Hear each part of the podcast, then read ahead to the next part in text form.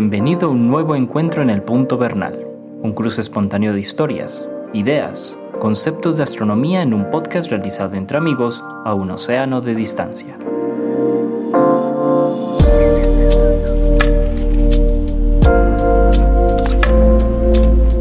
Hola Antonio, ¿cómo estás? Bien, Jorge, ¿tú qué tal? Todo muy bien, Antonio, por acá. Mucho trabajo, mucho trabajo. Mitad de semestre. ¿Y tú qué? Muchos, muchos relojes de sol, pues, muchos relojes de sol. Ah, mira. pues, Te veo, te veo con esas píldoras enloquecido con los relojes de sol. ¿Qué es lo que pasa, hombre, Antonio? tengo, tengo cola para píldoras. Tengo más de 30 en cola.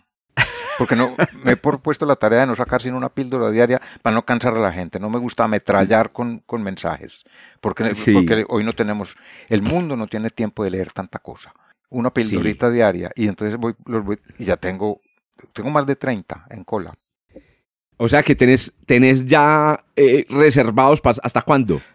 Píldoras, tengo todo mayo y Sí, todo, píldoras. todo junio. Todo mayo y todo junio. Estoy ahí medio rellenando junio ya y, y- y ya está lleno. Oiga, eh, a propósito de eso, para quienes nos escuchan, eh, estamos hablando aquí Antonio Bernal, que es divulgador del Observatorio Fabra en Barcelona, España, y Jorge Zuluaga, que es, soy profesor de Astronomía y Física en la Universidad de Antioquia, Medellín, Colombia.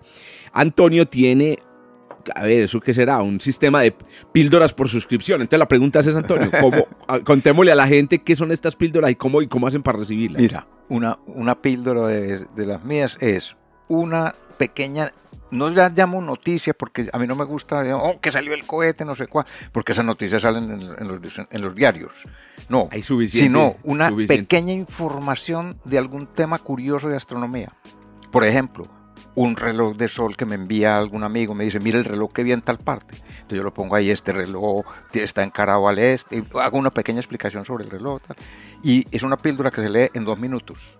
Y saco una Correcto. diaria, se llama astropíldora, y la llamo, saco Eso. una diaria. Y la, la pueden ver. A, a veces también son imágenes, otras Y- veces son retos, sí, acertijos. Sí, sí, sí. Es algún mucho. acertijo que todo relativo a la astronomía, a la física, cosas así. Y, y las monto eh, primero en mi eh, en, en- en mi WhatsApp, que las, las Sí. pueden ver en lo que se, en lo que se llama momentos, creo que se llama, de WhatsApp. Ah, bueno. Todo- entonces sería, todos tendría, los días tendría que tener tu contacto. Entonces, los, los que tienen el contacto de Antonio, para que estén pendientes de los momentos de- del y WhatsApp. si no, Muy en bien. arroba punto Bernal, que es mi Twitter y mi Instagram. ¿Con V con V. o con V? o con, con V. con B pequeña, sí. Eso, Arroba eso. punto Bernal en una sola palabra. Perfecto. Y ahí en el Twitter o en el Instagram, todos los días sale la pildorita. Ahí está, pues, Sí, para que sí, sepan, pues, que está la píldora y que salen muchos relojes de sol. En estos días publicaste también otro que era el de, a ver cómo se pronuncia, Caldes de Strack. Sí, Caldas de Strack. ¿Se llama así? Sí, sí. Caldes de Cal- Strack. Oíste, y eso, me imagino que esto es catal- eh, catalán. Sí, ¿Qué significa? No es el nombre del pueblo. Yo me imagino que Ah, ya. Strack Mm. debe ser el nombre de un río o algún apellido o algo así. No, lo he investigado. Pero es un- el nombre Sí. de un pueblo. Pero me pareció muy raro el diseño. El diseño Pero de los muy- ya- de las líneas Ya en me el acuerdo muro, cuál es. impresionante. Ya me acuerdo cuál es. Sí. Sí, sí, sí, sí, sí, ese me lo envió. Sí. Una persona que vive ahí en el pueblo me lo envió. Eh, Me sí. Parece una obra moderni una obra de, de de un artista Claro, moderno. Que tiene en el extremo del, del estilete, tiene una bola, una, una esferita. Sí, exacto. Una esferita. Y aparecen los símbolos del, Del, del zodíaco. zodíaco. Sí, muy bonito, Ajá. muy llamativo. Muy ah, ah, es que no me había dado cuenta que es que ahí está la... Qué pena pues hablar de esto como si la gente lo estuviera viendo. Es que lo estoy descubriendo ahora. Ahí está la... mm, Ay, ¿cómo, la, cómo se llama la...? Deberíamos hacer un programa sobre la, La analema, curva que la- describe el, la- el analema. Ahí Claro. estoy viendo el analema. Sí, y sí, dice, sí, ay, por qué tan supuesto. bonito. Está, está O sea que es un calendario reloj solar. Y a propósito de esto, ayer me enviaron de la Universidad de Antioquia, donde tú Sí. eres profesor, me enviaron Claro. una fotografía del reloj de sol que tengo allá. Pero, una, pero, es- pero está una preciosidad, que tiene una, una base fotografía. circular de, de cemento. Ah, no, no, muy no, bonita. Antonio, es que- la mandó Ifigenia. ¿Cómo es que, cómo es que, cómo es que tú has venido a Colombia y no te hemos llevado a, No, a- a ver no, el... no he No, no, me parece el colmo. Pero quedó una belleza re- mm, No, remodelado. una belleza. Una belleza. El reloj que Tienen que ir a la Universidad de Antioquia a ver Ah, el, el reloj de sol. Imagínate, sí. les cuento dos historias sobre, sobre, sobre ese, mm, esa instalación que pues eh, yo, yo la hice, digamos, un poco por encargo del, del- del rector de la Universidad de Antioquia. Afortunadamente nos dos, dos, solo dos detalles. El primero, la orientación. Cuando nos tocó hacer la orientación del, de la base, yo le tenía mucho susto, porque yo decía, nos equivocamos aquí por 5 grados y el reloj queda con errores de algunos minutos. Sí, sí. Entonces me senté con unos estudiantes y le volvíamos por ahí dos semanas a todos los métodos que conocíamos, utilizando la sombra del sol, utilizando eh, GPS, brújula, y finalmente pues quedó bien orientado. Y el segundo detalle es que eh, Medellín, para las personas que no conocen esta ciudad, es una ciudad muy arborizada, es muy verde, afortunadamente. Y por la misma razón aquí quitar un árbol es un crimen. O sea, aquí no hay manera de quitar un árbol de una vía o de, o de en este caso, de un jardín de la Universidad de Antioquia. Y al lado de ese, de ese reloj, hacia el norte, hay un árbol de, de Padre Dios mío, pues un árbol que mide como 20 metros.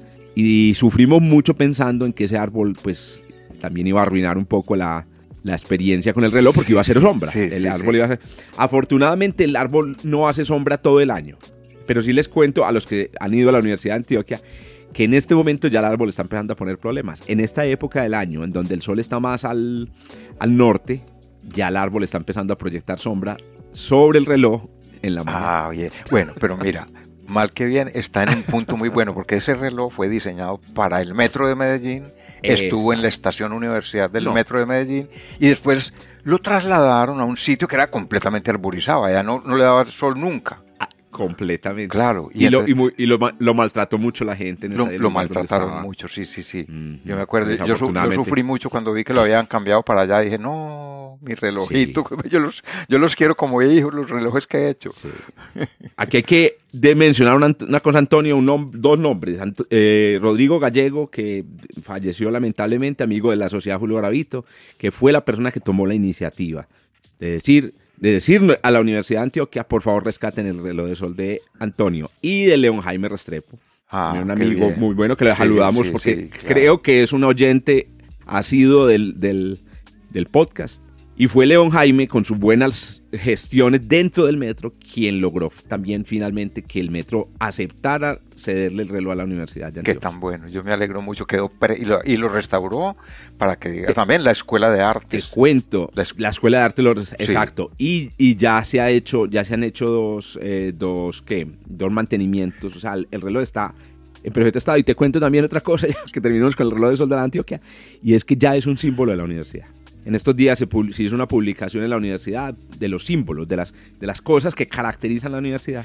Entonces estamos muy contentos porque el reloj de sol de Antonio Bernal, eh, y eh, eh, que está en la universidad que tiene el pregrado de astronomía, es un símbolo de la universidad. Ah, eso me alegra mucho. Cuando vaya a Medellín, allá estaré viendo el reloj. Un descuido. Me voy con culpa de esta conversación por no haberte llevado, hombre, Antonio, como bueno, Es más, haberte llevado fotografía. No, es que no, es que. Bueno, whatever. Lo haré, iremos, iremos, iremos. Iremos. Eh, yo sé que sí.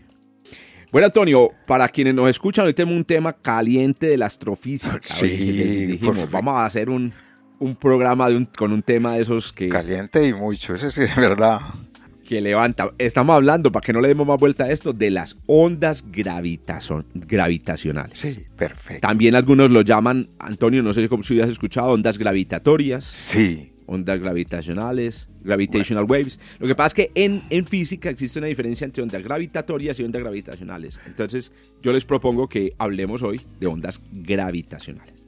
Ah, pues bueno, perfecto. Yo, he dicho y, siempre y al final, si me recuerdas, eso, al final, si me, recuerdas, eh, aclaro qué son las ondas gravitatorias en física y por qué de pronto no es, no es muy preciso hablar de ondas gravitatorias cuando ah. estamos hablando es de ondas gravitacionales. Pues mira, yo eh, siempre acostumbré a decirles gravitatorias porque gravitacionales me parecía como muy, muy inglés. Porque sí. cierto, me parecía muy y pensaba yo, pues ¿por qué no lo ponemos en un mejor castellano? Pero hombre, si hay una razón técnica, pues pero la, precisamos al final porque es un detalle técnico. Perfecto. Listo. Como siempre, Antonio, hermano, usted que es el maestro aquí de la divulgación, diga cómo empieza uno a hablarle a una persona. ¿De ondas gravitacionales? Digamos, eso, aquí, del común como de ondas gravitacionales. ¿Qué le cuenta uno de primerazo? E, este tema es tan candente que va a ser el único, el primero de 60, este es el número 66 que hacemos, y va a ser el primero en el que vamos a tener que cambiar el orden Porque siempre empezamos con la historia. Pero aquí no, aquí hay, que, hay, que, empezar por decirle a la gente qué es eso. Porque si no, no se nos interesan. ¿De qué se trata? ¿Qué es? ¿Qué son las ondas gravitatorias? ¿Qué son eh, gravitacionales? Vamos a decirle gravitacionales. Sí. ¿Qué son las ondas gravitacionales? A ver, tú, eh, eh, te dejo la definición. Yo quiero, yo quiero que tú me digas cuando te sientas con la gente, porque me imagino que has hablado de esto con la gente. Sí, Mira, ¿qué le dices tú a la gente? Lo, que pasa es que me gusta tu intuición. Como el, como el tema es del, universo en general, de la cosmología, es un tema como un, poco eh, misterioso. Entonces, y, difícil de imaginar. Todo es en cuatro dimensiones, cosas que no es imposible, la imaginación no da para eso. Entonces yo más o menos lo que les enseño es lo que he visto en, eh, en algunas gráficas que muestran el universo, el, o sea, el espacio-tiempo, lo que conocemos del universo, como una red, una malla. Correcto, ¿cierto? correcto. Entonces, las ondas gravitacionales son como ondulaciones de esa malla. Ondulaciones, como si fueran esa malla una piscina y, tuviera ondas como cuando uno tiene una piedra en, una, en un lago tranquilo. Se forman unas ondas y eso es lo que se mueve. Se está moviendo el espacio-tiempo. Está, está ondulando. Es, es decir, el espacio-tiempo como el medio en el que se propagan, en el que se mueven las ondas. Sí. En vez de ser, como tú dices, agua o aire, en el caso del sonido, por ejemplo. Sí. En este caso serían, sería, sería el espacio-tiempo. El espacio-tiempo. Otra, otra, otra cosa que yo digo cuando, pues además de lo que acabas de decir, que es la definición básica, eh, es como em, entender que la gravedad, em, pues también puede viajar la gravedad viaja. Es decir, la gravedad no llega instantáneamente a todos los lugares del universo, sino que viaja. Entonces, por ejemplo, la gravedad que, eh, digamos, experimenta la Tierra em, debido a la, presencia del Sol, em, no llega instantáneamente del, Sol, sino que viaja hasta la Tierra. Si hoy quitáramos al Sol de su lugar, lo hiciéramos desaparecer, se evaporara, desapareciera toda su masa, lo que sería pues casi imposible. Pero imaginariamente sí, pues imaginariamente. Eso, ese fenómeno produciría un cambio en la gravedad del sistema solar, un cambio, o sea, inmediatamente se debilitaría, pero ese cambio no sería inmediatamente, no lo sentirían todos los planetas, sino que ese cambio se propagaría, que es la, palabra pues, como técnica que se propagaría por el sistema y apenas ocho minutos después de que el Sol desapareciera, lo sentiríamos en la Tierra. O sea que nos daríamos cuenta en la Tierra, wow.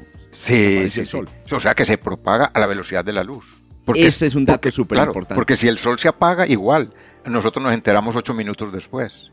Exacto. Resulta que eh, las, las ondas, tanto las que concebidas como las como lo mencionas, es decir, concebidas como movimiento de esa malla del espacio y del tiempo, o concebidas como las, la gravedad del movimiento, se propagan a, la máxima velocidad del universo. Porque mira que después de que las ondas gravitacionales se pues digamos, se, se, se, predijeron en 1915, em, pues quedó claro que la luz no tenía, no era la, la que, ¿cómo es que es? No era mm, eh, la que tenía el monopolio sobre la velocidad de 300.000 kilómetros por segundo, sino que hay otras cosas que tienen esa, esa velocidad. Pero volviendo pues a, mi, a, mi, a una de mis definiciones, entonces es, las ondas gravitacionales son gravedad viajera. Ah, sí, pero creo que acabaste de decir una palabra muy importante para entender, para el Lego. Yo en esto me, soy, soy Lego. Y entonces me, intrigo por las cosas. Y acabaste de decir una palabra. me parece que es la manera. Sí, exacto. Es la manera, es la, es la mejor manera para divulgar. Ahorita te cuento una anécdota también, profesor, que, que, nos contó algo sobre eso. Dale. Entonces, ¿por cuál fue la palabra clave? claro, la palabra clave es decir, la luz no es la única que tiene el monopolio de la velocidad. Hay otras maneras. ¿Qué quiere decir eso? Que las ondas gravitacionales son una manera diferente a la luz de ver el universo otra manera, eh, otra definición chévere. Sí, sí, claro. Es una manera distinta. Es y entonces, mensajeros. Mira, en, en, el, en, la página del LIGO, el LIGO, ahora, ahora hablamos de lo que es el LIGO, es un instrumento para medir ondas gravitacionales, ahora hablamos de él. En la página del LIGO leí una, una eh, comparación que me gustó mucho. Y decía, es que es, las ondas gravitacionales y el electromagnetismo, las ondas electromagnéticas, tienen una diferencia similar a la que hay entre el ojo y el oído, que son dos maneras diferentes de percibir el entorno. Súper. Sí, sí, sí. Me, gustó mucho. Como, como, como distintos tipos de... El universo está lleno, está, contiene distintos tipos de mensajeros, pero los mensajeros más rápidos son las, la luz y la, y la gravedad. Y la gravedad. La luz y la gravedad. Muy bien, Antonio. Excelente. Ahí tenemos entonces una primera definición. Correcto. mira, y ahora yo voy a plantear algo. Porque a mí, a, mí, leyendo sobre ondas gravitacionales, mira, te cuento pues que en el año 2002, en junio del 2002, escribí un artículo sobre ondas gravitacionales en la revista de Astronomía. Debió haber sido muy... Y curiosamente no, no me quedó registro. No lo pude encontrar. Tengo, Ay, no te puedo en, en el índice que tengo de lo que he escrito, está ese, como el primer artículo que escribí para la revista. Y no pude encontrar el escrito. Bueno, no importa. No, no puedo creer, pero pero, pero yo, ¿Qué contenía eso? Yo eh, toda la vida he estado intrigado con esto de las ondas gravitacionales. Entonces me queda una pregunta que no le he podido responder. Las ondas gravitacionales, como la energía electromagnética, se desplazan. Bueno, no, no voy a decir cómo se desplazan, voy a preguntar. A ver. Eh, ¿Por qué medios se desplazan? ¿Por dónde se desplazan? porque es que decir se desplazan por el vacío es, como muy, muy fuerte, ¿cierto? No necesitan medio para desplazarse. Sí.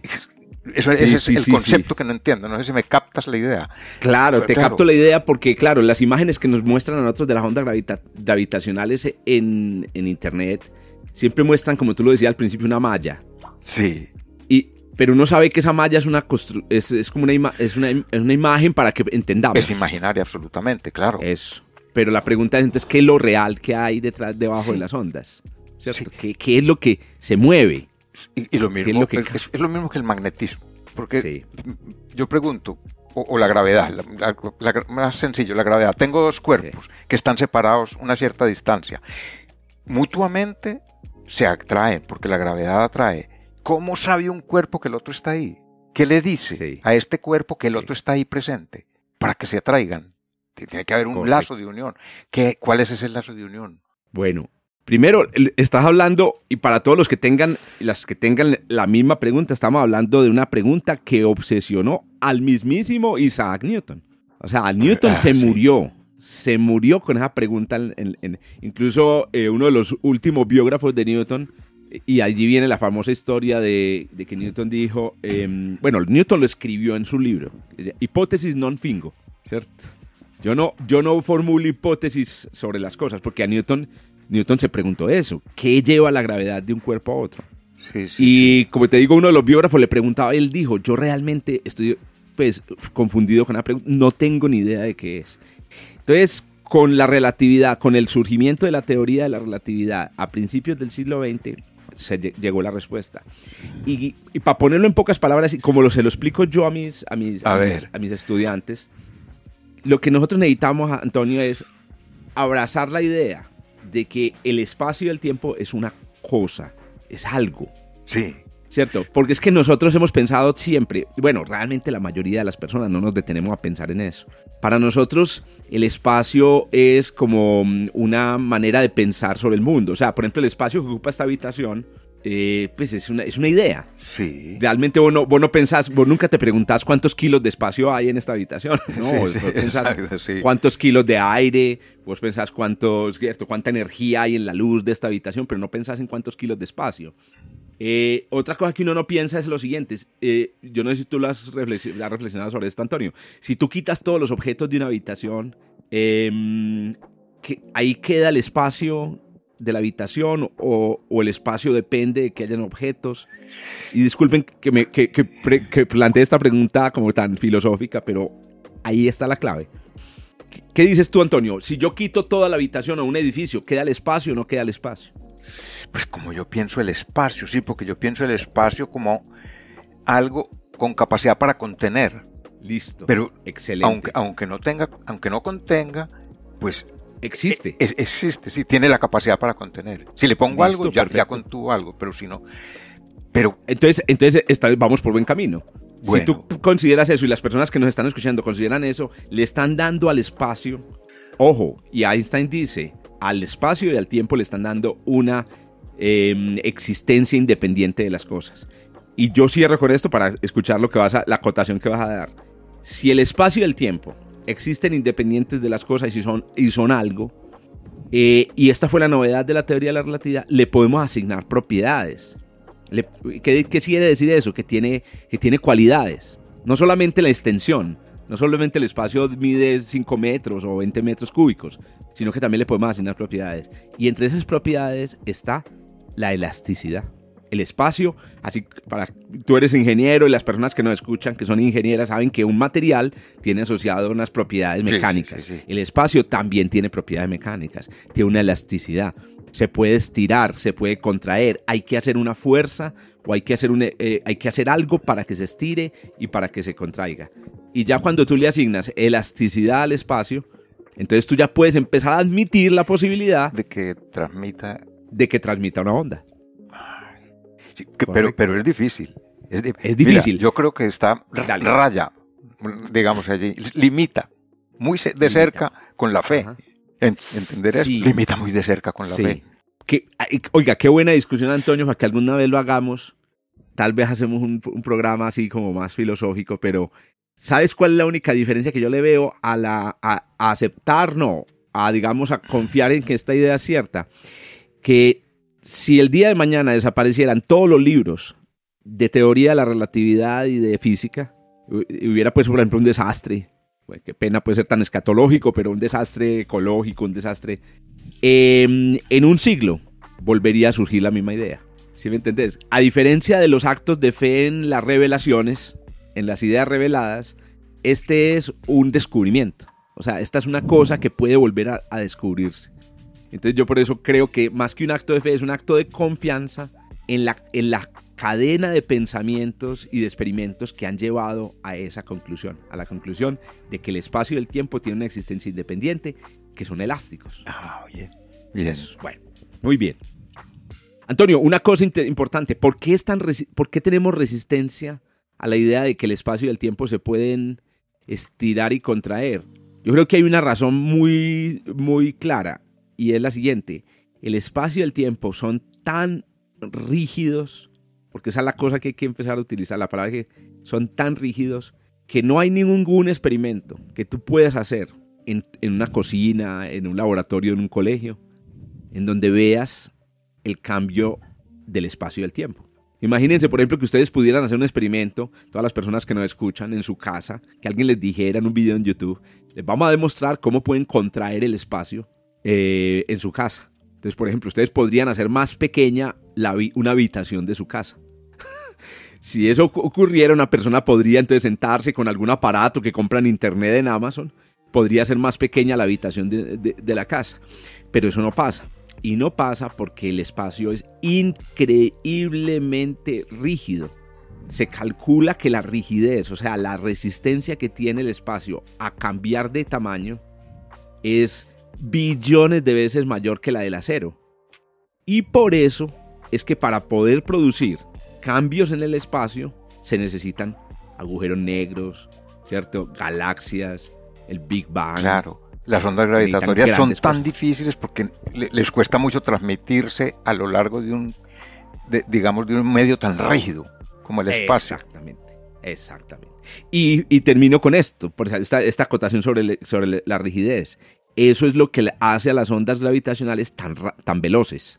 ¿Por qué viajan a la velocidad de la luz las ondas gravitacionales? Por la rigidez tan extrema que tiene el espacio. Que eso sí lo sabemos en la, física. Entre más rígido, vamos a decirlo más duro, sí, sí, sí, eh, sea un medio, más rápido van, las ondas. Sí. Correcto. Mira, yo voy a, voy a hacer una pequeña comparación que yo creo que puede venir al caso. Sí me puede salir una barrabasada porque me la estoy inventando, pero espero que no. Pero mira, comparemos con las, con las ondas normales. Por ejemplo, en un estanque, que el agua tiene mucha elasticidad para subir y bajar, esas ondas se transmiten relativamente fácil, ¿cierto? Súper fácil. Entonces uno diría, en roca esto no se debe transmitir, pero hagámoslo a escala 10.000 veces mayor que la de una piedrita que cae en un estanque, o 100.000 o un millón de veces mayor. Las ondas se transmiten en un terremoto, a través de la roca completamente. el interior de la Tierra sólido se mueve. Se mueve, porque tiene mucha rigidez, pero si lo cogemos a escala muy grande, alcanzan a en el espacio-tiempo ocurre lo mismo con las ondas gravitacionales. Cuesta mucho, pero el choque de dos agujeros negros es, capaz de conmoverlas. Ve, y ahí podemos introducir otra definición que es muy común también en, en, la, en la divulgación sobre las ondas gravitacionales y es, las ondas gravitacionales son temblores de espacio-tiempo. Son terremotos de espacio-tiempo. Terremotos Sí, sí, de sí, espacio-tiempo. Sí, sí, qué bien. que es otra definición. Espaciomotos. Espaciomotos, me gusta. La voy a utilizar así, Sí. espaciomotos. Sí, sí. Oíste, otro detalle de- que lo que acabas de decir me parece súper importante y es que cuando las cosas que son muy duras eh, se propagan una onda, las ondas tienden a ser más pequeñitas, no son tan amplias. Ajá. Es decir, las olas del mar pues son 30 metros de altura, bueno, pero si tú piensas en un sismo en la roca, Sí. hay desplazamientos de centímetros apenas. Claro, para nosotros son muy traumáticos porque que se desplace el piso que uno considera fijo es durísimo. Sí, Pero los sí. desplazamientos son de centímetros, ¿cierto? En el espacio-tiempo, como es tan rígido, los desplazamientos son aún más microscópicos. Sí. Aún más microscópicos. Entonces ahí ah, demos este dato ñoño. Aquí donde nosotros estamos sentados, escuchando o haciendo este podcast, aquí están pasando temblores de espacio-tiempo todo el tiempo. Sí, Todo el sí, tiempo sí, están pasando temblores de espacio-tiempo porque el universo tiembla en todos los lugares, pero no lo sentimos. Y les digo, no lo vamos a sentir jamás como humanos. No tenemos la sensibilidad para sentir esos temblores de espacio. Pues se necesitan unos instrumentos que son que hay que tener fe para decir esto lo hicieron. hay que tener mucha fe porque son Sí, increíbles, increíbles. ¿Te gustaría que hablemos de los detectores? ¿Cómo se, Mira. entonces, si, si no se sienten, cómo se ven? Hagamos un pequeño ¿Cómo se- un- a ver. un- un- antes, antes. Ah, bueno, listo, perfecto. Es la- un poquito la historia. Ah, perfecto, listo. Porque, porque Corramos. Volvamos entonces a, a sí, la historia. Sí, porque lo interesante Listo. de esto es que um, por- los genios son genios, fueron predichos, Sí. ¿cierto? Eso los predijo Einstein, creo, en, el- en la, en la teoría general De la relatividad. Exacto, en 1915. en 1915. Fueron predichos. Y, y luego fueron detectados. Exacto. de- fueron detectados en un pulsar. Que ya, aquí hablamos de los pulsares un día, ¿te acuerdas? Para que, los, para que busquen el episodio, claro. Sí, para que busquen el episodio de los pulsares. Los pulsares son te voy a dar exactamente qué episodio fue para que lo busquemos. Entonces, sí, los pulsars fueron las herramientas para encontrar por primera vez las ondas gravitacionales. Sí, porque encontraron un pulsar binario, o sea que son dos pulsares que giran uno en torno al otro, y creo que el giro iba decayendo, y lo estudiaron durante años, ocho años o algo así, y se dieron cuenta que de la, decaían siguiendo la fórmula exacta que predeciría ese decaimiento si fueran ondas gravitatorias o gravitacionales. Al- algo así ocurrió. Sí. Y ahí le apuntas a un detalle muy importante, y es que las ondas gravitatorias o gravitacionales, vea, pues ya caí, ya caí yo. Sí, sí, sí. Las ondas gravitacionales, no es, fácil, no, vean, yo quiero aclarar, eh, se puede decir gravitatoria o gravitacional, simplemente quiero decir que al final vamos a hacer una precisión sobre, Sobre- un tipo de onda que no es la gravitacional, que también se la llama onda gravitatoria en física. Correcto. Bueno, entonces, eh, las ondas gravitacionales transportan energía, transportan energía. ¿Eso qué significa? Eso significa que una cosa que emita ondas gravitacionales pierde energía. Ajá, por supuesto. Así como una cosa que emite sonido pierde energía. Pues aquí estamos hablando Antonio y yo y estamos perdiendo energía porque estamos sacando energía de nuestra laringe y, y- y- y p- poniéndola en el aire, convirtiéndola en onda. Entonces, efectivamente, lo que le pasaba a este pulsar binario que estás mencionando, Antonio, era eso. Es decir, estaba emitiendo ondas gravitacionales, o sea, estaba emitiendo temblores de espacio-tiempo y eh, al hacerlo perdía energía. Y cuando dos cuerpos que se orbitan, que, que están en, una, en, un, en un movimiento, pues en un baile entre sí, pierden energía, se acercan. Eso. Y cuando dos cuerpos que se acercan, se acercan, como todavía tienen que sostenerse para no caer, tienen que girar más rápido. Entonces fue observando lo, el- la velocidad del giro, como tú lo mencionaste, usando ondas de radio, porque todo esto fue con ondas de radio. Aquí tengo el episodio, nada más y nada menos, Antonio, que fue el, cinco- el quinto episodio de nuestro podcast. Ah, ya, ya llevamos de. Bien año y temprano. medio. Sí. Bien sí, sí, temprano, correcto. Sí. Muy bien. Sí, yo siempre, yo siempre pensé, Antonio, cuando, cuando anunciaron el descubrimiento en 2015, yo siempre pensé, pero ¿cómo así? Si las ondas gravitacionales desde los pulsares, que fueron en los 70. Sí, sí, sí. Esa, lo tengo que pasa- en 1974 fue. Eso. Y ganó. Pero eso fue, premio, Eso. premio Nobel. Hubo premio Fue Nobel un por eso. premio Nobel, correcto. Sí, por ese descubrimiento. Correcto. Prime- primera ¿Y qué- detección. que es, yo creería que ahí lo que pasa es que fue la detección indirecta. Es, sí, es una detección indirecta. Indirecta. Por el decaimiento de la velocidad de rotación del uno en torno al otro, se dieron cuenta de que ahí había, estaban emitiendo ondas y eso era lo que los hacía acercarse. Exacto, exacto. Qué no bien, se, no se vieron bien. directamente las ondas. Sí, Muy sí, bien. sí. Bueno, ahora vamos al, ahora sí. Al, Co- al aigo, co- al higo. Eso, ¿cómo se detectan?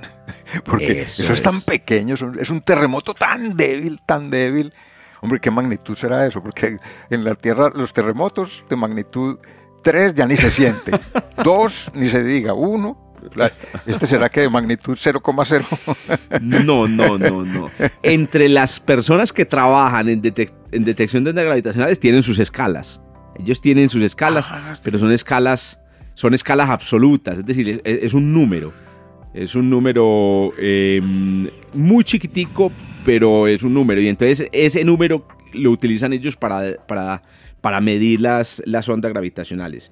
Eh, el número que se utiliza es un número que no tiene mm, unidades, eh, y es, y- pero mide algo así como la fracción en la que se deforman los objetos frente a la llegada de una onda gravitacional. La fracción. Entonces va- vamos, a, vamos a dar el número. Por ejemplo, un número en, en detección de ondas gravitacionales muy, digamos, corrientemente eh, utilizado es 20 10 a la menos 21. O sea, un 0,21 ceros Eso. y un número. Eso es. 10 a la menos 21. ¿Qué significa 10 a la menos 21? Esa es la pregunta del millón. ¿Qué es 10 a la ese, ese 10 a la menos 21 que nos dan en, en las, en los artículos divulgati- divulgativos sobre los sobre los el, eh, las ondas gravitacionales qué significan? Entonces, ese 10 a la menos 21 se debe convertir en algo que, nos, que sea interesante para nosotros pensando qué es lo que se deforma. Entonces, imaginémonos, por ejemplo, que, que al, al llegar una onda gravitacional a mi, a, a- a mi casa, mi cuerpo se deforma. El espacio que ocupa mi cuerpo se deforma. Yo me contraigo y me estiro, me contraigo y me estiro. ¿Cuánto me contraigo y me estiro? Entonces aquí está la manera de hacerlo. Tienen que multiplicar su altura por 10 a la menos 21. Esa multiplicación sigue sin dar nada como relevante, pero solo les cuento que en el caso de mi cuerpo, yo mido más o menos un metro sesenta y dos. En el caso de mi cuerpo, cuando llega una onda gravitacional a mi casa, yo me, contraigo y me estiro en el equivalente a una millonésima parte del tamaño de un, de un núcleo atómico. Imagínate, por Dios. Mi, mi- millón de veces más pequeño Más que un- pequeño que un núcleo que un atómico. núcleo atómico. Ese es un tamaño tan, tan increíblemente pequeño que no se puede explicar fácilmente con una analogía diciendo, ah, eso es como si fuera el pelo de eh, No, tantas no, veces no, más no, pequeño no, que un no hay- pelo. no hay forma. Pero sí le da a uno una idea de que esto es un fenómeno muy chiquito.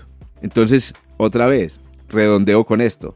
Si les llegan a dar un número, como el que acabo de decirles, ya ustedes más o menos tienen una idea de para dónde va la cosa. Entonces, volviendo a la escala de Richter. Entonces, por ejemplo, mm, hay ondas gravitacionales, las que se detectaron, por ejemplo, las primeras que ya vamos a explicar cómo, tenían más o menos una intensidad de 10 a la menos 21. Pero en el futuro se espera detectar ondas gravitacionales, por ejemplo, producidas por, em, eh, digamos, eh, agujeros negros más cercanos a la Vía Láctea, con intensidades del orden de 10 a la menos 19, que es un número más grande. Es Sí. curioso porque los 10 a la menos 19 tiene menos ceros, entonces Sí. tiene menos cero a la izquierda. Es- es más grande. grande. Sí. Correcto. Y, y, y, y podemos también detectar estrellas pequeñitas, o sea, porque hasta ahora solo se han detectado choques de agujeros negros, pero podemos detectar estrellas más pequeñitas, pero la intensidad en ese caso va a ser mucho más bajita, 10 a la menos 24, por ejemplo. Qué bien. Esa sería Sí, entonces la escala de Richter de las ondas gravitacionales. Mira, tengo una comparación de eso. A ver, Porque estaba leyendo sobre la, la detección que hicieron con el aparato que luego describimos. y, de- y entonces decía que ese aparato que tiene un brazo de 4 kilómetros de longitud se estiraba y se contraía 10 a la menos 19 metros. exacto. Y tengo una comparación sobre eso. Me- A ver. Le eché un poquito de números y, y- y me salió una cosa curiosa. Ujú. El aparato se estaba estirando 10 a la menos 19 metros y tiene Sí. 4 4.000 metros de longitud. Para Sí. que se estilara no 10 a la menos 19 metros, sino un milímetro, tendría que tener una longitud igual desde el Sol hasta la estrella más cercana. Ah, juepucha. Pero me gusta. Me dio Me gusta. cua- cuatro y pico de años luz. Me Y yo, gusta. hasta la estrella. la- esa sería el diámetro, la, la longitud del brazo para que se estirara Eso. un solo milímetro. Sí, señor. Entonces miren, miren que ahí, va- ahí se va configurando la lógica de cómo se mide la intensidad de las ondas gravitacionales. Y es que mm, eh, producen un acortamiento y un alargamiento de las cosas, del espacio. Como las cosas vivimos en el espacio, entonces un acortamiento y un alargamiento de las cosas. Pero el acortamiento y el alargamiento depende del tamaño. Si, si, si lo detecta Antonio, entonces es una millonésima del tamaño de un protón. Sí. Si lo detecta un brazo de 4 kilómetros, es más grande, es mil veces mayor, Mil veces mayor. ¿cierto? Pero si lo detecta toda un- una galaxia, o por, lo detecta, como tú dices, dos estrellas, entonces es aún mayor y llega a ser, entonces apenas un milímetro. Un milímetro. Sí, Un sí, milímetro. sí. Y te cuento, pues bueno, es que ese dato es, ese dato es así. Es decir, es, es- es correcto que hay ondas gravitatorias, gravitacionales que pueden cambiar un poco la distancia entre las estrellas eh, en el universo. Bueno, Antonio, ya llevamos prometiendo un rato que vamos a contar cómo es que se detectan estas, ¿Cómo es que- estas famosas Bueno, ondas. Primero, A el- ver. eh, eh, po- ¿por qué fenómenos se detectan? Bueno, se detectan por interferometría. Pe- Pero ese, como ese es un tema, Ese es como ese es un término difícil, hay que explicarlo. Sí. ¿Qué es interferometría? A mí me tocaba Muy bien. explicarlo porque tengo un taller Eso. sobre, sobre luz. Y Sí. entonces yo lo explico de una manera muy elemental, muy simple. No sé si será muy apropiada, pero por lo menos para que tengan el concepto, la idea. Y, y- y yo les digo, mira, piensen un lago de aguas tranquilas. Siempre hago Sí. referencia a los que la gente ve, que es la onda del lago. Uno no ve las ondas gravitacionales, no, la onda del lago. Entonces le digo, tiran cinco piedritas una detrás de otra. Cinco gotas, por ejemplo, con un gotero. Clic, clic, clic, clic, clic, clic. Bien. ¿Qué, qué va a pasar? Que se van a producir unas ondas. La primera gotica que cae produce una onda que se va ampliando. Un circulito que se va ampliando. Sí. La segunda va detrás, la tercera detrás, la cuarta, la quinta, una detrás de otra, concéntricas. Y esa, y esa ondita, si uno la, la, la pudiera detener y mirarla, ¿qué, ¿qué sería? Sería el nivel medio del lago y la ondita tiene una parte que se eleva del nivel medio, que se llama la cresta, y otra parte que se hunde dentro del lago, que se llama el valle. Bueno, entonces van las cinco onditas con sus crestas y sus valles ampliándose y vamos a suponer que al mismo tiempo que tiramos las cinco gotas, tiramos otras cinco a un lado, un poquito separadas, al tiempo. Una y una, una y una, una y una, cinco veces. Entonces, ¿qué pasa? Que este genera un tren de cinco ondas y este genera un tren de cinco ondas. Y esas ondas se van a encontrar. Entonces, Sí. cuando se encuentran, ¿qué puede pasar? Pueden pasar varias cosas. Una, que eh, la cresta, la parte más alta de la de la izquierda, se junte con la cresta de la de la derecha. Y en ese momento, como son dos crestas, ellas se refuerzan. Y entonces sale una cresta grande. Pero puede pasar que la cresta de la izquierda se junte con un valle de la derecha. Entonces se anulan. Y en ese caso no hay nada, no hay onda. Está a nivel del lago. De manera que lo que el resultado final es que habrá partes altas del doble de altura, partes bajas cuando se encuentra un valle con otro valle, del doble de profundidad, y partes neutras. Entonces se verá como una especie de cuadrícula en, en blanco y negro. Si, si fuera luz, Correcto. se vería un una cuadrícula en blanco y negro. Y entonces ahí tienes eh, la interferencia, cómo funciona básicamente la interferencia entre el agua. La interferencia La interferencia, perdón, entre las ondas. entre las ondas. Son dos trenes de ondas que pueden o reforzarse o anularse. Correcto. Ahora, ¿y eso cómo se utiliza en la detección de ondas gravitacionales? es, es- tienen que partir lo que, lo que llega a partir en dos, me imagino yo. Lo, lo parten Sí, en dos. la luz. Entonces, eh, eh, la luz que llega o lo que sea, lo parten en dos. Y entonces esas dos las ponen a que se encuentren para que o se refuercen. Y entonces ya están... O se anulen. eh, eh, o se anulen. Y entonces es, es mucho más fácil detectar porque se agranda. Se agranda el, fenómeno. Algo así es lo que hacen. Sí, Pero- correcto. Es, es- es exactamente así. Ahora, la pregunta es, ¿y eso cómo sirve para detectar estas pequeñas variaciones? Entonces yo tengo una analogía.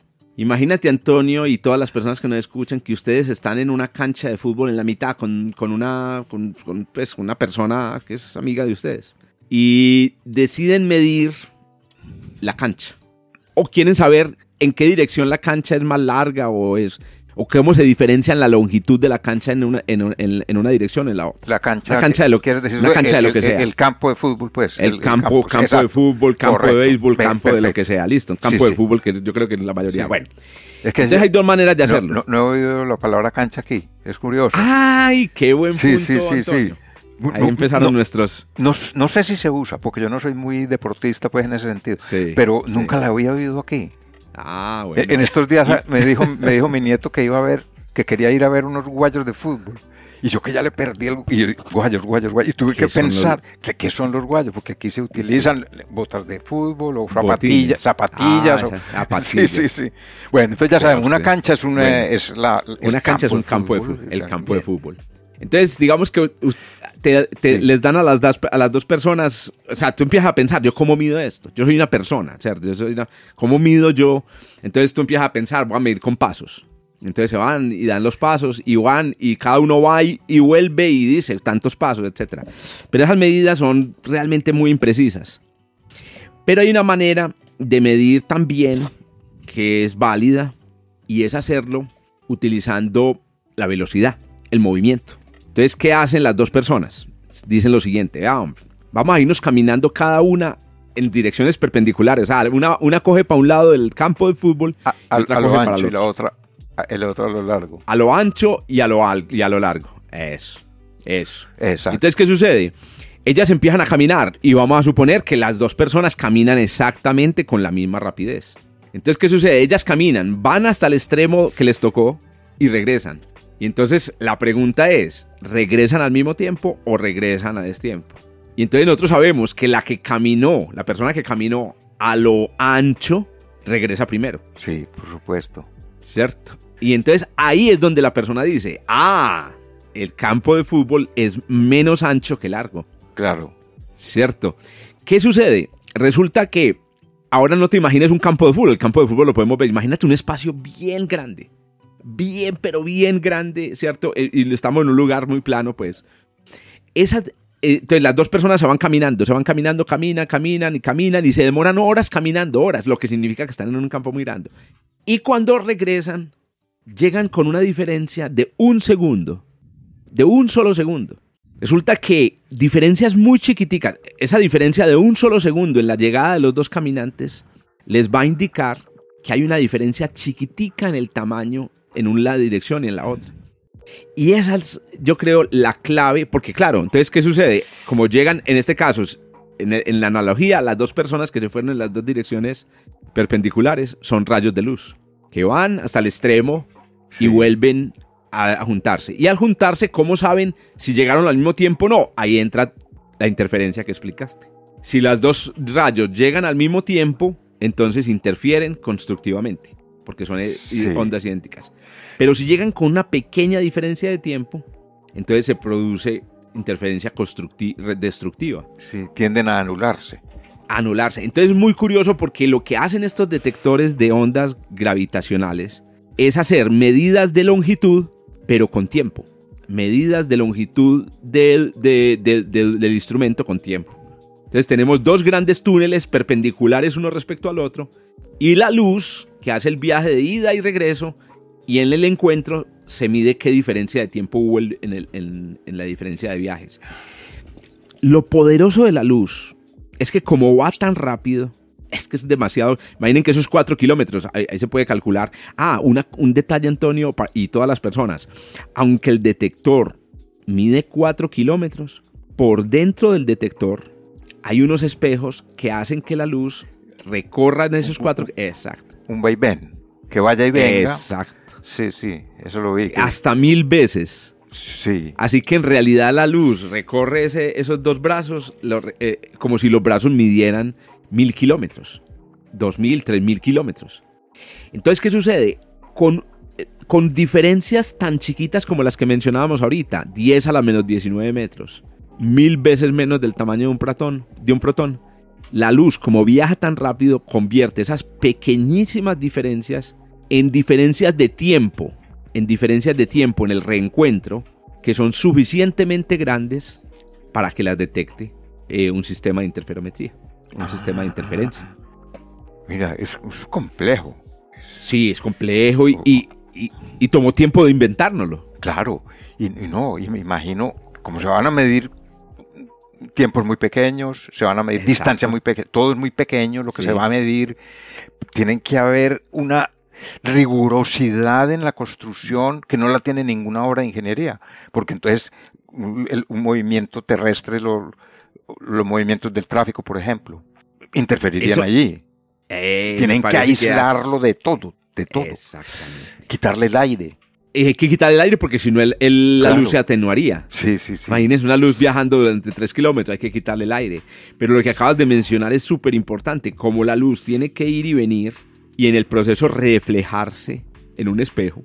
Eh, si el espejo se mueve, ya se tiraron se fue, en la se fue medida. para otro lado. Ya, ya Claro. no, no rebota en el, no rebota. no rebota. otro. O sabes qué, rebota, pero se demora, por ejemplo, menos tiempo en llegar la luz de un brazo, no porque haya pasado una onda gravitacional, sino porque el espejo se movió. Claro.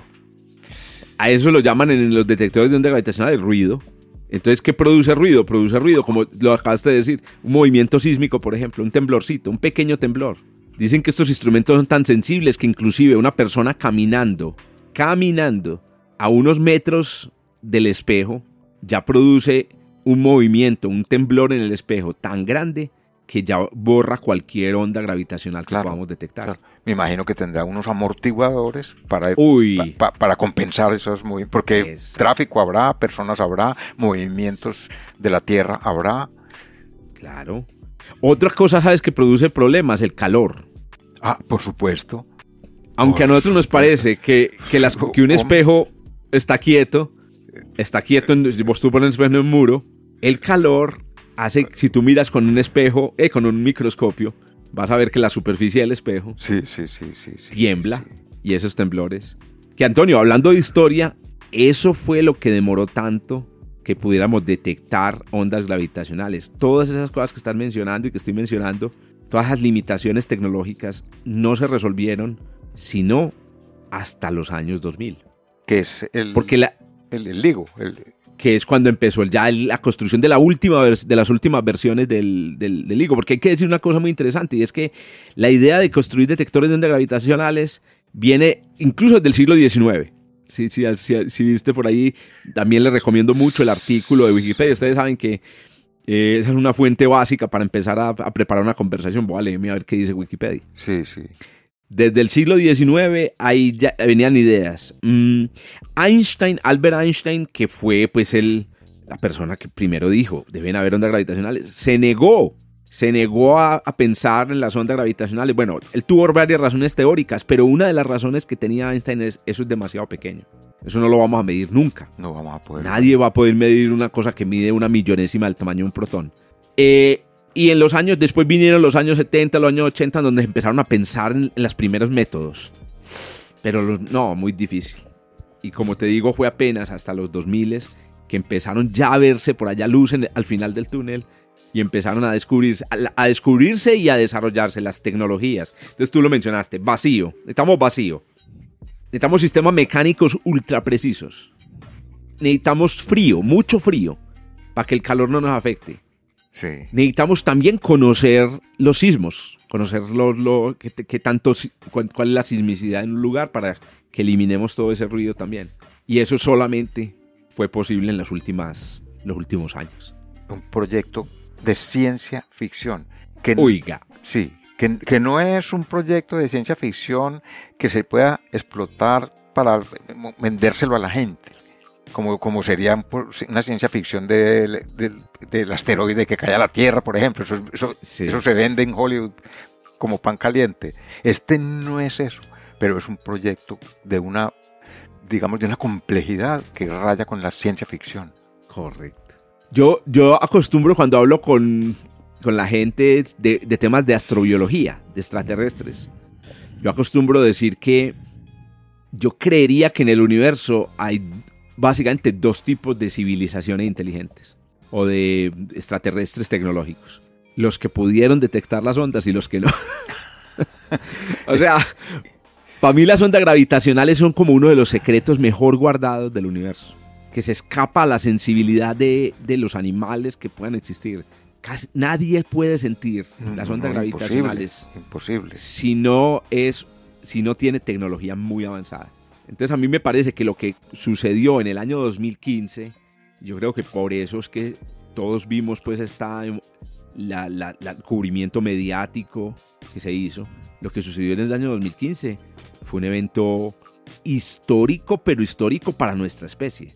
Detectamos las ondas gravitacionales que posiblemente no han detectado muchísimas, pues que, que, que, que posiblemente sean casi imposibles de detectar para la mayoría de las Sí, sí, sí, civilizaciones sí, en el universo. Es que eso abre, abre la ventana que dijimos al principio de tener cómo ver el universo de una manera distinta a lo que los sentidos nos muestran. A- a- por Exacto. ejemplo, al ojo. El ojo tiene, lo podemos reforzar con un telescopio y esto es distinto. Tú lo dijiste ahí en hace un momento sí, y sí, es son- eh, eh, lo que puede detectar el ojo. Algunas personas van a decir, no, pero es que eh, nuestros ojos no, pero es que mira, reforzado con un telescopio. Nosotros hemos construido como apéndices para el ojo, pero que funcionan con las mismas mm, físicas con las que funciona el ojo, que es utilizando luz. Sí. Entonces por eso se habla de que toda la- casi toda la historia de la, de la astronomía, desde hace 2500 años, pues digamos, o hace 3000 o 4000 años, ha sido una historia que parte de la luz. Pero a partir de 2015 empezamos a ver algo completamente distinto. Completamente distinto. Un- Una forma de mensajero, de mensajero del universo completamente nuevo, lo que podría abrir una, la puerta a una, a una astronomía completamente nueva. Sí, sí. Diferente totalmente. No tiene nada que ver con la otra. Mira, yo tengo una, una, una inquietud que no la he visto escrita. A ver, ¿Qué- ¿A qué frecuencia? Es una vibración al fin y al cabo. ¿A, a qué frecuencia vibra? Imagino que debe ser altísima por, por lo pequeñito que es el movimiento. interesante. Curiosamente, es muy baja. No me digas. ¿Sabes por qué, Antonio? Al contrario por, de lo que uno por las fuentes. Exacto. Claro, sí. Por las fuentes. O sea, ¿qué es lo que produce las ondas eh, gravitacionales? Entonces yo creo que todos estamos aquí acostumbrados a la... Lo hemos visto en las noticias, como tú lo decías, es que para qué ponen una repetirse noticias que todo el mundo ve en internet, con tus píldoras. Yo para qué me voy a poner a dar las noticias que todo el mundo está dando. Entonces todos hemos escuchado las noticias sobre qué es lo que produce ondas gravitacionales. La- las principales fuentes que hemos podido detectar son agujeros negros que dan vueltas uno alrededor del otro. Pero es que los agujeros negros son objetos gigantes. Entonces ellos no dan vueltas uno alrededor del otro mil veces cada segundo, ¿cierto? Eso sería entonces eh, una frecuencia de mil hertz. Sino que ellos dan vueltas uno alrededor del otro, ¿cierto? Una vez cada minuto o una vez cada hora. Claro. Y entonces, ¿qué sucede? Eso implica frecuencias súper bajitas, súper bajitas. ¿Cuál es la- el tipo de frecuencias? Estamos hablando de frecuencias del orden de milihertz. Ya. Milihertz. O sea, estamos hablando de, de milihertz, estamos hablando de hertz. Esa es también una frecuencia eh, muy típica, hertz, ¿cierto? Que a propósito, pongámosle eh, algo compara- comparativo a esto. Por ejemplo, el sonido, nuestro oído, lo la frecuencia más baja que puede percibir es de 20 hertz. Exacto. Entonces aquí estamos hablando de algo incluso más bajo que, que 20 Hz. Incluso mucho más bajo que 20 Hz. O sea, estamos hablando de una cosa, una, una frecuencia muy baja, In- infrasónica. infrasónica. No podemos convertirla. También lo, hay, hay un detalle muy bacano, es que se podría convertir, porque tú lo dijiste ahorita, y, y podría, digamos, muchas personas, pues las ondas gravitacionales se pueden oír. Entonces lo primero es que hay que decir que no, porque pues no son sonido. No, no, no es movimiento de aire, ese es el punto, no es movimiento de aire. Pero tú siempre puedes con computadoras convertir un tipo de movimiento en otro. Sí. Entonces, si tú tienes, por ejemplo, estás en el detector eh, LIGO y recibes una onda gravitacional, o sea, un movimiento de los brazos, puedes convertirlo en sonido. Pero si tú conviertes la onda gravitacional eh, a su ritmo en sonido, no lo podrías escuchar, No lo podría escuchar. Exacto. El oído no tiene capacidad para No escuchar tiene. tan bajo. porque la frecuencia está muy baja. Antonio, ¿qué te parece si terminamos pensando en, bueno, qué vamos a aprender o qué hemos aprendido con la detección de las ondas Sí. gravitacionales? A ver si, por, lo menos hasta ahora, sí ha valido la pena. Exacto. Porque la lucha es ¿Qué? de años. De- eh, de años y, nos graduamos entonces. Ya digo otra vez, sí, sí. la humanidad se graduó detectando las primeras ondas gravitacionales. ¿Qué hemos aprendido entonces hasta ahora? ¿Qué vamos a aprender? A ver, ¿qué, idea se te, viene a la cabeza a ti de primerazo? Te lo digo. Yo lo veo como. Imagínate, vamos a eso. Yo te hago la pregunta como una, uno de tus asistentes a tus cursos. Antonio, ¿qué es qué y eso para qué? Exacto. Yo lo, yo lo veo como una nueva ventana una, nueva, una nueva ventana de ver el, para ver el universo, distinta a la radiación electromagnética. No son ondas de radio, ni microondas, ni son eh, rayos infra, nada, nada. Es completamente otra cosa, diferente. Eso. Sí. Excelente. Repitiendo la, analogía que hacen en, el, en la página del LIGO, es como el oído y el ojo. Detectan dos cosas diferentes. No tienen nada que ver la una de la otra que ahora se me ocurre que hubo una revolución, una revolución así, pero hace 600 millones de años. O la última vez que había ocurrido un cambio tan radical en la forma de percibir el mundo por los humanos, por los, por la vida, fue hace 600 millones de años que nos inventamos los ojos. ¿Cierto? o sea, la vida antes de la invención de los ojos, y cuando hablo de los ojos, hablo después de formas muy primitivas de sentir la luz. Sí, un sensor de luz un sensor de luz. Antes de que la vida inventara los sensores de luz, sentía el ambiente por medios químicos. El olfato. Exacto. Y cuando se inventaron el ojo, pues se inventaron el ojo estos organismos primitivos, pasaron a una nueva, nueva forma de, de percibir el universo. Es increíble, pero nosotros somos la generación. O sea, no solamente la generación de humanos, estamos hablando de la generación de organismos vivos que por primera vez hacemos cambio a otra forma de sentir el mundo, una forma completamente nueva de sentir el mundo. Mira, y, si extrapolamos esa analogía sí. a las ondas gravitacionales, podríamos decir, si, si, va a ocurrir lo mismo, las ondas gravitacionales van a ser incluso, van a superar a lo que ya conocemos, así como el ojo, como detector, supera el olfato. Con el ojo se pueden hacer muchas más cosas que con el olfato. ¿será posible que con las ondas gravitacionales también se hagan más cosas que con las ondas electromagnéticas? Pues, no sería raro. En el claro, no. Y imagínate, Antonio, que una de las características, volviendo como al principio, que son las ondas gravitacionales, otra cosa que tienen que agregarle a su haber de que, de que son las ondas gravitacionales, que las ondas gravitacionales, como son de espacio y de tiempo, atraviesan todo. Entonces, empiecen por ahí. Ese mensaje de las ondas gravitacionales nos llega desde todos los rincones del universo. ¿Y, yo por qué digo eso? Porque hay cosas que la luz no nos puede traer. Por ejemplo, la luz no nos puede informar de lo que pasa en el centro de una estrella que va a explotar. Las ondas gravitacionales sí. Entonces se sabe que con ondas gravitacionales vamos a poder ver, entre comillas, vamos a poder sentir lo que le sucede al centro de una estrella que va a explotar. Es como si tuviéramos, eh, para pelear aquí una analogía de la, de, la, de la fantasía o de la ciencia ficción, como si tuviéramos la visión de Superman. Esa visión de rayos X, pero para ver dentro de las estrellas. Eso nos va a permitir ver fenómenos así. Otro, no en todos los fenómenos del universo se produce luz. No todos los fenómenos del universo se producen luz. El, el, choque de dos agujeros negros puede producir luz, pero puede no producirlo. Pero casi todos los fenómenos violentos del universo producen ondas gravitacionales.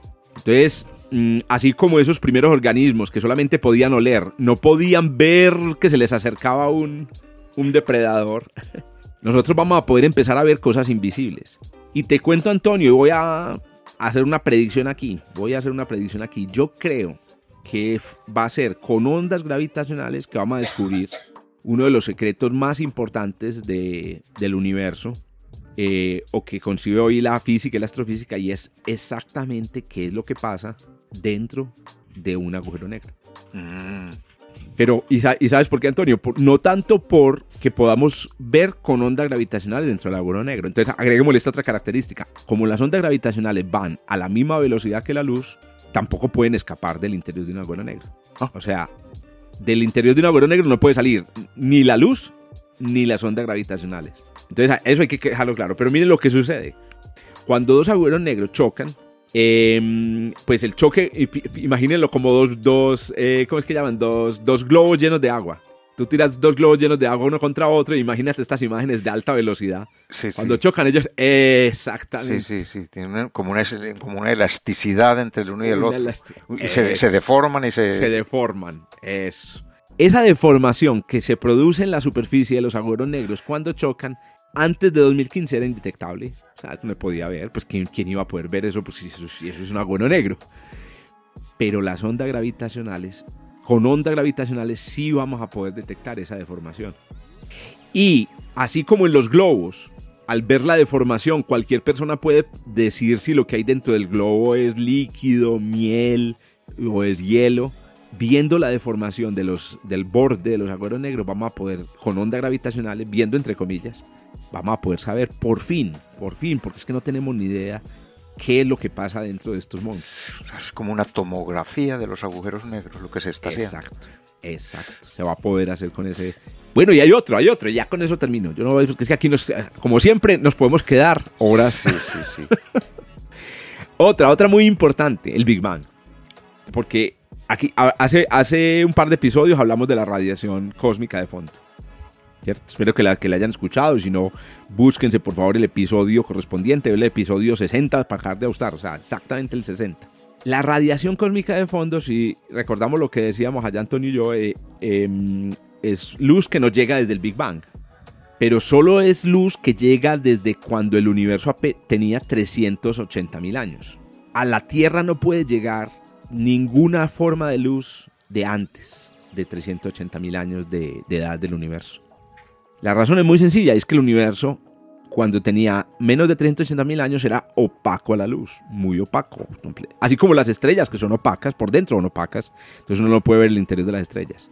El sueño de muchas personas que trabajan en cosmología es que las ondas gravitacionales nos traigan señales de lo que ocurrió antes de esa era. O sea, hay un fondo cósmico de ondas gravitacionales, así como hay un fondo Sí, cósmico sí. de microondas. Hay un fondo cósmico de ondas gravitacionales. Lo detectaremos algún día y será Lo detectaremos. el nuevo Penzias y... y- y- los nuevos, ¿Cómo se llamaba? Penzias y Wilson. Y Wilson, los nuevos Penzias y Wilson del... Los nuevos fechas de Wilson, pero con detectores de ondas gravitacionales.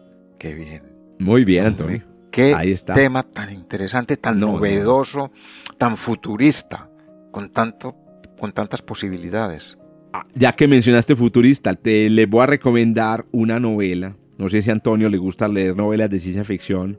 Yo me aficioné hace poquito justamente leyendo eh, eh, es- una, una saga de eh, una- un autor chino, Cixin Liu. Cixin Liu. Para que lo busquen. Eh, co- Como, como, como ustedes saben que en Google se encuentra cualquier cosa si uno no sepa cómo... Si ustedes escriben Ah. Cixin Liu, Sí, sí, el sí, sí, sí. problema de los tres cuerpos. Claro, lo estoy leyendo. Lo- lo- lo- Excelente, ahí lo está mira, viendo. muy, muy sencillo. lo, lo compré por eh, para Kindle, para el Kindle. Ah, Eso excelente. va- vale 7 euros. Porque Pues vamos nada. a hacer una tertulia en la agrupación Qué bien. astronómica de Casteldefels sobre ese libro. Y yo, Qué lo, nota. yo lo compré porque me ha gustado mucho el problema de los tres cuerpos siempre de- desde el punto de vista de la física. De la física, Sí. correcto. Y yo pensé que era un libro de física. Y me sorprendí cuando empiezan con esa lista de personajes en chino. Yo estoy haciendo, tuve que hacer índice Hay para- que hacerlo, porque para es que es, poder eh, entender. eh, completa. Sí, y sí. porque como no estamos acostumbrados a los nombres chinos, Sí, uno se acuerda de que un personaje se llama, no sé, Hugo. Pero cuando le dicen que el personaje se llama Ye Yen Ye, Sí, exactamente. Y bueno, tengo que agregar que al principio es muy es cruel. es pesadito. Es, es es cruel, pesadito. es cruel. Sí, sí, sí. Sí, sí. Porque empieza con la revolución chi, la revolución Exacto, sí, eh, sí, sí, que, que no fueron china. propiamente unos, u- u- Unos santos. un- un- no, ni riesgos.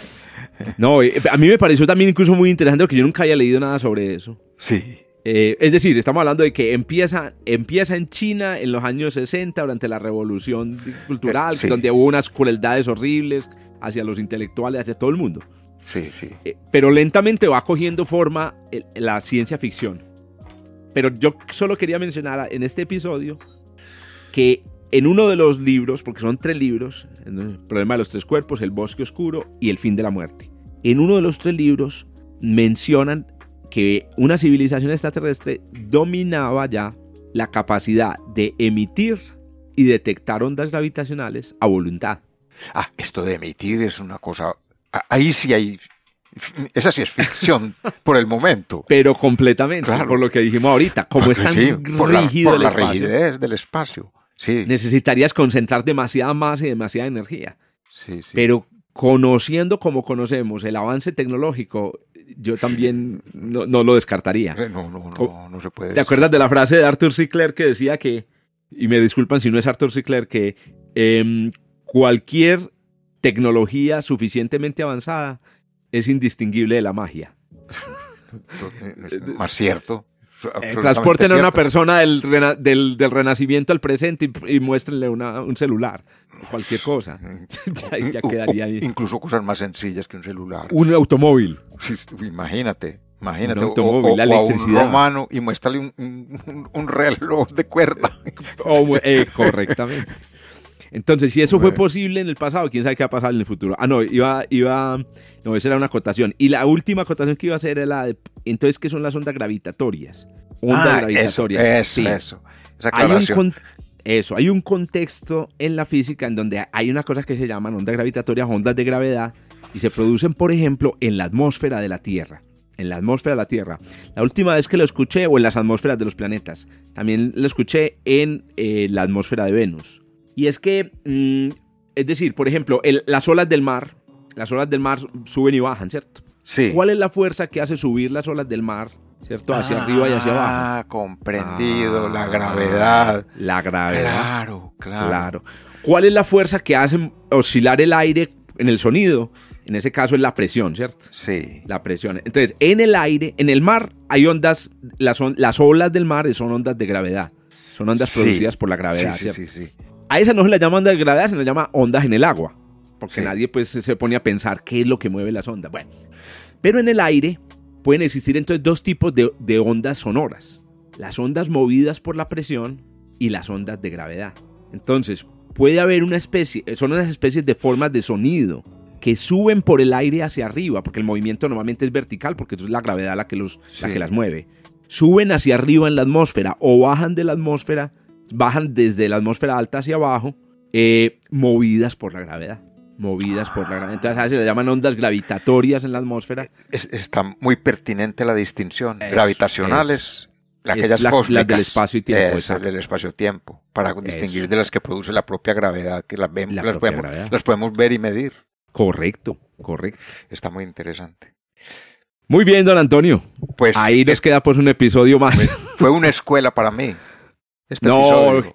esperamos que las personas también hayan aguantado hasta el final. Sí, sí, sí. Las que nos que están escuchando que estos temas son escuela, difíciles. Mucho. O, o lo escuchan por partes. Escuchan los, el episodio, los episodios más complicados, los pueden venir por partecitas. Muy bien. Muy bien, Antonio. Hombre, Jorge, muy bien. No, nos escuchamos entonces Perfecto. en el próximo episodio. En una semana estamos aquí. Listo, pues. Muy Chao, bien. Chao. Hasta luego. chao. Punto Bernal, un podcast de astronomía realizado por Antonio Bernal, divulgador del Observatorio Fabra en Barcelona, y Jorge Zuluaga, profesor de astronomía de la Universidad de Antioquia en Medellín, Colombia. En la producción y edición, Joshua Giraldo, pregrado de astronomía de la Universidad de Antioquia. Hasta el próximo encuentro.